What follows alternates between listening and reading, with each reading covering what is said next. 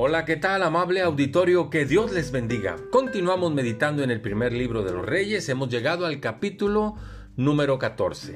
En este capítulo se describen las dos muertes de los reyes que había en Israel. Uno era el reino de Israel, era, el rey era Jeroboam, y el otro era el rey de Judá, que era Roboam. Me quiero quedar con la muerte de Jeroboam. Jeroboam había sido un mal rey, había hecho a Dios a un lado, estaba viviendo, como dice aquella vieja canción, a su propia manera, a su propio estilo, a sus propias creencias y había hecho a Dios a un lado. Dice el versículo 8 que Dios le dijo al rey Jeroboam por medio de un profeta, aquel que venía a hablar en nombre de Dios.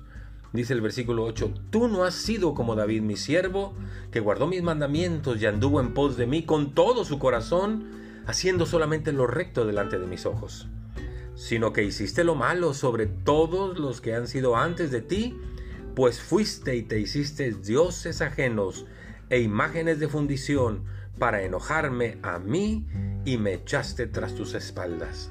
Dice el 10, por tanto, he aquí que yo traigo mal sobre tu casa y destruiré de ti todo varón, así el que es un siervo como el que sea libre, y los barreré como se barre la casa cuando se barre el estiércol hasta que sea acabada. Esa fue la palabra dura que recibió Jeroboam por parte de Dios por haber abandonado al Señor. Sabe que muchas veces he escuchado la expresión, Dios es tan bueno que no va a mandar a nadie al infierno. Y tiene razón, Dios es bueno y no va a mandar a nadie al infierno. Cada uno va a decidir si se quiere ir o no de acuerdo a sus decisiones. Porque el que tiene al Hijo, al Hijo de Dios, tiene la vida, y el que no tiene al Hijo de Dios y no lo quiere tener, no tiene la vida. Tener a Dios es como una moneda. Toda moneda tiene dos lados. En un lado está la gracia y la misericordia de Dios. En el otro lado de la moneda está la justicia de Dios.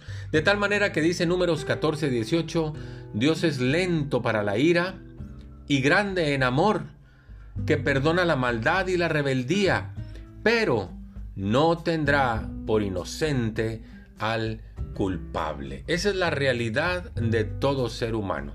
Por eso cuando se describe el juicio final en Mateo 25, dice que Jesús va a apartar a la izquierda a los cabritos y les va a decir, apártense de mí, malditos hacedores de maldad, porque tuve hambre y no me diste de comer, tuve sed y no me diste de beber.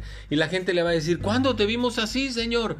Pues cuanto no lo hiciste a uno de estos mis hermanos más pequeños, a mí me lo estabas negando a hacer.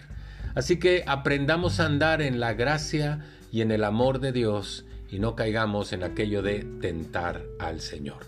Muchas gracias, que Dios le bendiga, hasta pronto.